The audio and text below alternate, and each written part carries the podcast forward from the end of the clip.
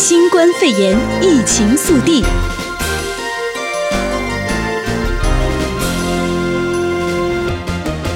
欢迎收听新冠肺炎疫情速递，我是哲伟。首先一开始先带您关心到的是全美疫情的数据。目前全美新冠肺炎确诊病例超过了七万五千例，至少一千零七十七起死亡病例。而疫情最严重的纽约州确诊案例突破了三万七千起，死亡三百八十五例，两数据皆为全美之首。而加州确诊病例目前超过了三千两百例，有六十八起死亡案例。而再来看到的是，美国一周之内三百二十八万人申请失业金。新冠肺炎肆虐，全美多地政府为防疫下令商家停业，导致失业人数暴增。劳动部二十六号公布，截至二十一号当周，第一次申请失业救济金的人数暴增了三百万人，达到了三百二十八万人。而这一项数字打破了一九八二年十月保持的六十九万五千人记录，也超越了两千零九年三月美国经济因为全球金融海啸陷入衰退期间最惨的六十六万五千人，凸显了这一波失业潮的猛烈程度。而劳动部新闻稿强调，第一次申请失业救济金人数暴增，归因于疫情冲击。几乎每个回报数据的州都提到了新冠肺炎，服务业受创最深，特别是全美就业人口超过一千五百万的餐旅业。而美联储主席鲍尔今天接受 NBC 晨间节目访问时表示，美国经济很有可能已经陷入衰退，美联储会采取史无前例的手段协助经济在疫情受到控制之后尽快复苏，但是时间表将由病毒决定。从三月以来，美联储已经两度紧急降息，基准利率降到接近于零，而本周更议事资产收购计划无上限，并将向合格的中小企业提供贷款，而美联储现阶段的工作是确保企业无论规模大小都能够借由美联储近期推出的各种紧急贷款计划渡过难关，以利经济日后快速的复苏。他强调，就贷款而言，我们的银弹不会用尽，绝对不会。而受到各国狂推刺激措施，美股早盘上涨约五百点。虽然上个礼拜第一次失业救济金的人数创下了三百二十八万人的历史新高，但在美国空前的两兆美元刺激方案有望在国会通过，加上各国推出振兴经济方案的激励之下，美股三大指数二十六号早盘上涨超过四百点，美股三大指数早盘上涨幅度都超过了百分之二。尽管申请失业给付的人数创下了新高，但是仍然优于某些华尔街最悲观的预期。例如，花旗便预测申请人数会冲上四百万人，而这个数据也促使投资人推测，美国国会将会通过刺激法案，以降低新冠肺炎疫情造成的冲击。参议院二十五号通过了规模两兆美元的抗疫刺激法案，法案接下来将闯关民主党所领导的众议院，在送交总统特朗普签署后随即生效。再来带您关注到的是，总统特朗普的民调支持率未受到疫情波及。对于总统特朗普防疫不力的批评很多也很猛烈，但是对他的民调支持率似乎是没有影响。盖洛普十三号到二十二号期间进行民调显示，百分之四十九的美国人认可特朗普的表现，百分之四十五反对。至于针对疫情的提问，百分之六十的受访者认为他做得不错，百分之三十八则是持相反意见。而继续带您关注到的是，美军将隐藏部分的疫情资料，防止敌方运用。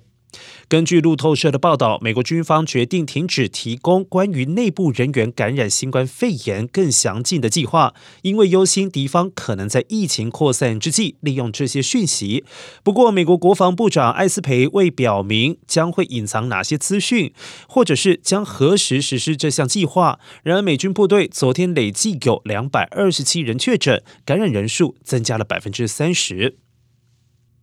疫情当头，留学生请尽量保持 F 跟 M 签证。新冠肺炎疫情影响许多留学生以及赴美的交换生。美国移民局二十五号公布了留学生指南，呼吁持有 F 签证以及 M 签证的学生，疫情期间最好尽可能维持现有的学生签证。如果有任何问题，可以咨询校方处理留学生办公室的行政人员。再来关注到的是，洛杉矶社区学院改为线上教学。洛杉矶社区学院学区宣布，三月三十号启动远程学习，包括城市学院、东洛杉矶学院、港口学院、Mission 学院、PS 学院、西南学院、贸易技术学院、山谷学院。河西洛杉矶学院等九所社区学院将全面落实线上教学，绝大多数班级都可以转换为线上平台教学，并为有需要的学生提供三百部笔记型电脑。另外，有百分之五必须现场学习的课程将推迟到五月四号。而为了应对史无前例的新冠肺炎疫情，学区课程进行了一系列的重新调整。从三月十六号到二十二号暂停课程，并且将春节提前到二十三号到二十九号。开学以后，传统的四月六号到十二号的春节期间，线上课程将照常举行。再来带您关注到的是医疗舰仁慈号预计星期五抵达洛杉矶港。美国海军仁慈号正在往洛杉矶港航行，预计本周五停靠，周六将加入当地医疗服务。仁慈号共配备了一千张病床，将协助当地医院投入救治非新冠肺炎的急重症患者，以缓解洛杉矶当地医院目前面临新冠肺炎的医疗负担。然而，截至星期三晚上，加州有超过三千多起的新冠肺炎确诊病例，其中有六十八例死亡。加州官员预测，在接下来的两到三周之内，患者的人数将会大量增加。而加州卫生与公共服务部部长马克·加利博士表示，加州发现病例每三到四天就可能会翻一倍。继续带您关心到的是，洛杉矶县警局加强警力，维持社会治安。洛杉矶县警局二十五号表示，目前洛县警局共有一千三百名员警已经前往洛县各地警局支援，负责巡逻维持社区治安。而目前洛杉矶县的总犯罪率下降了百分之六，其中暴力犯罪更是下降了百分之十。但由于大多数民众在疫情期间都待在家，警方担心家暴案件数将会因此增加，呼吁居民以及亲朋好友保持沟通，减少家暴案件。而针对疫情期间的停车执法，警局表示，洛县警方不会针对车牌过期未更新、没有车牌等情况开罚单，但是针对违规停放造成安全隐忧的车辆，仍然会被警方开出罚单。同时，他还鼓励民众积极举报不良商家恶意哄抬物价的情况。新闻最后带您关注到的是宅经济三 C 电玩产品疫情期间大发利市。各国纷纷宣布进入封锁的状态。当疫情越延烧，越提升宅经济。专家分析指出，宅经济正在蓬勃发展，包括苹果、任天堂以及亚马逊都推出了各种优惠，抢食这一波红利。而根据 BGR 报道，任天堂游戏主机 Switch 目前一机难求，网络上更有人以翻倍的价格卖出。而疫情带来远距教学以及娱乐商机，也让平板等行动装置销售火热。此外，电商龙头亚马逊以优惠策略迎头赶上，几乎以价格砍半的方式销售电子阅读器 Kindle 系列。至于任天堂，则公布多样的游戏片优惠，包括《萨达尔传说》、《马里欧赛车》等。另一方面，世界各国有许多学校暂时关闭，并且进行远距教学。苹果公司在二十六号宣布，将建立名为“苹果学习”系列网站。声明当中表示，将建立线上网站，提供学生流畅的学习平台，而老师们可以在网站上面上传教学影片。此举也被认为将会刺激平板等商品的销售量。欢迎收听 U Radio AM 六九零，我是哲伟。欢迎收听新冠肺炎疫情速递。在多日的反复犹豫之后呢，这个英国的首相强生约翰逊二十三号晚间呢，终于发出了强制的命令哦。那是说即日起呢，英国就进入了全英封锁。封城三个礼拜，那除了一些民生必须或者是特定的行业，全英国呢要立即停工停班。那非必要的一些工作或者是特许的工作者哈，未来三个星期呢是不可以离开家里的。那这个首相呢，强生也表示说，尽管大多数的国民都是会保持社交距离，减少不必要的外出，但是呢，在现在疫情暴增的情况之下，英国的医疗体系是没有办法再承担啊、太多这种少数的国民。我行我素的一些风险哦。那昨天呢，其实也传出这个王储哦，查理斯王子他也确诊了这个新冠病毒。那幸好呢，这个症状是比较轻微的。那截至二十五号，英国的新冠肺炎的确诊病数呢，现在已经超过八千例了。那累积的死亡病例也超过了四百多人。那究竟呢，目前英国的情况如何？以及呢，现在在英国的一些民众呢，对于这个疫情的阴影的状况的反应感觉如何？今天我们要要连线的就是在英国就读艾萨克斯大学呃政治系博士班的廖燕杰，来跟我们一起来聊聊目前英国的状况如何。燕姐你好，嗨，你好，燕姐，你现在应该被控制在家里吧？呃，对，就是如果没有必要的话，我们是减少外出，除了购买必要的那种 essential 的东西之外。嗯所以一般都跟大家都一样，都是必须要待在家里。那我知道你现在是在念书嘛？你念书的地方好像是在伦敦的东边，叫 Colchester，对不对？那你现在这个位置呢？看出去哦，或者是说，呃，你最近看到这个街道人多吗？你有看到有人出去吗？就是基本上，呃，还是有零星的一些人在路上慢跑啊什么的，因为，呃，就是我们英国。半封城的形态其实是允许每户可以，比如说出去一次的购物，然后一次的运动休闲方式，但在界定上其实没有那么的清楚，所以呃，只要你是不是很大规模的群聚在路上的话，其实也都还好。嗯，那就出去就是保持一定的那个社交距离，然后出去透透气，然后买一些民生的物资，呃，需要吃的东西，其实都是被允许的范围之内哈。对。就是还蛮稍微有点人性嘛，就是对。